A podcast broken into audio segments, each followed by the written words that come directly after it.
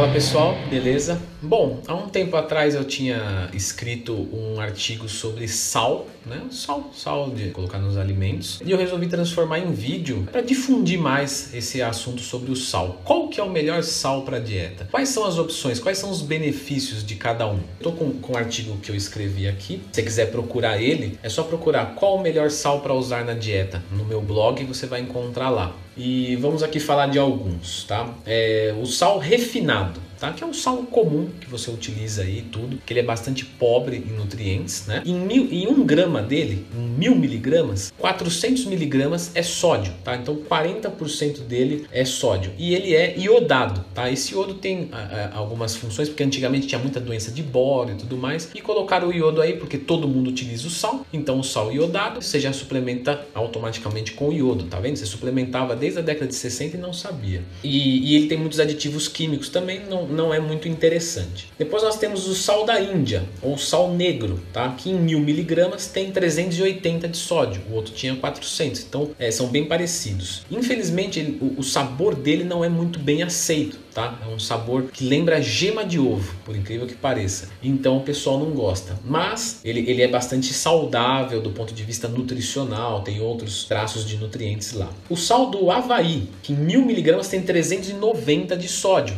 então dá mais ou menos no mesmo. Ele tem bastante, ele é mais saudável do que o sal normal, mas não tem muitos motivos para consumir porque a quantidade de sódio é mais ou menos igual. É, temos também o sal marinho, que é muito famoso, inclusive o pessoal na academia indica muito, ah, consome sal marinho. Pois é, você sabia que o sal marinho tem mais sódio do que o sal comum? Então, em mil miligramas ele tem 420 miligramas de sódio. Então, ele, é, ele tem mais sódio do que o próprio sal, tá? Obviamente, ele é mais saudável ok? Sem nenhum tipo de dúvida. Ele não é tão processado e então, em questão de saúde, desse ponto de vista é melhor, mas ele tem mais sódio, tem que tomar cuidado com isso, tá? Existe também a flor de sal, que em cada mil miligramas tem 450 de sódio. Ele é o mais saboroso de todos citados e que eu ainda vou citar mais dois aqui para frente. Tá? Ele é o melhor de todos, de sabor, tá? Quiser fazer uma receita gostosa, ele é o sal, mas, né, tem 12% a mais de sódio do que em relação ao sal de cozinha, que acaba sendo desenvolvido interessante, tá? Como vocês podem ver, tem bastante opção de sal e agora eu vou entrar no, nas duas melhores opções, que é o sal rosa, né? O sal do Himalaia, tenho certeza que muita gente conhece,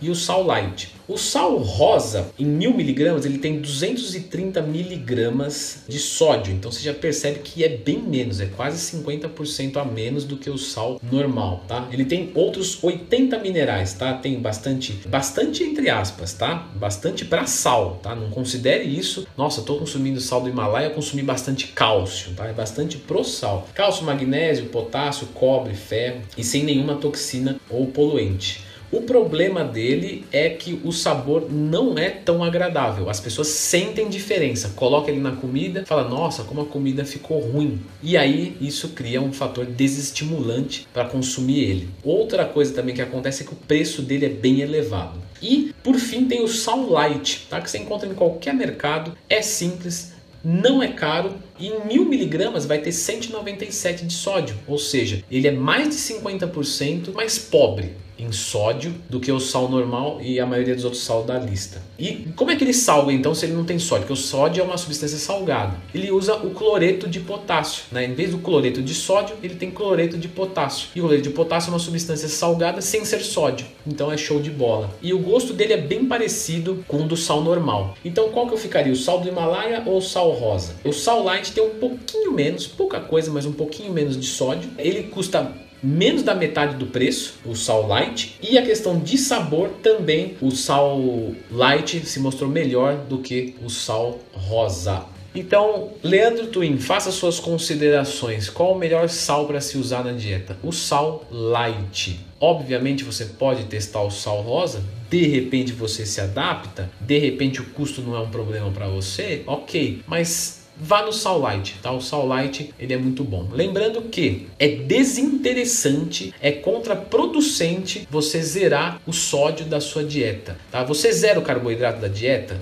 Não, não é interessante. Você zera a proteína? Não. Você zera a vitamina C? Não. Você zera o cálcio? Não. Por que você quer zerar o sódio? Me explica. Não existe porquê. Ah, mas quando eu zero o sódio, primeiro que zerar sódio você não consegue. Porque todo alimento tem traços. Não, mas quando eu reduzo muito assim, fico no outro dia sequinho e tal. Então, mas estética por estética, se fosse assim, um esteroide anabolizante devia ser tomado de, de galão, né? É, então, assim, é funcional para desempenhar funções, é até contrações musculares você ter sódio na sua dieta. Então não zere, apenas reduz o consumo porque de fato excessivo não é legal, tá? Quanto que é um consumo legal de sódio por dia, Leandro? De 2 a 3 gramas, tá? Hipertensos, outros tipos de, de, de né, pacientes com problemas renais e tudo mais, obviamente vai variar. Estou dizendo de pessoas saudáveis, de 2 a 3 gramas está ok. Quanto que normalmente o brasileiro consome? Olha, normalmente o brasileiro consome o dobro a triplo disso isso, tá? Normalmente. Então, bastante. Eu estou dizendo não o brasileiro marombeiro, tá? Eu digo brasileiro de uma forma geral, que consome fast food, que salga bastante os alimentos e tudo mais. Normalmente é isso, tá bom? Então agora você já sabe qual é o melhor sal para sua dieta. Se quiser ser meu aluno, leandrotwin.com.br.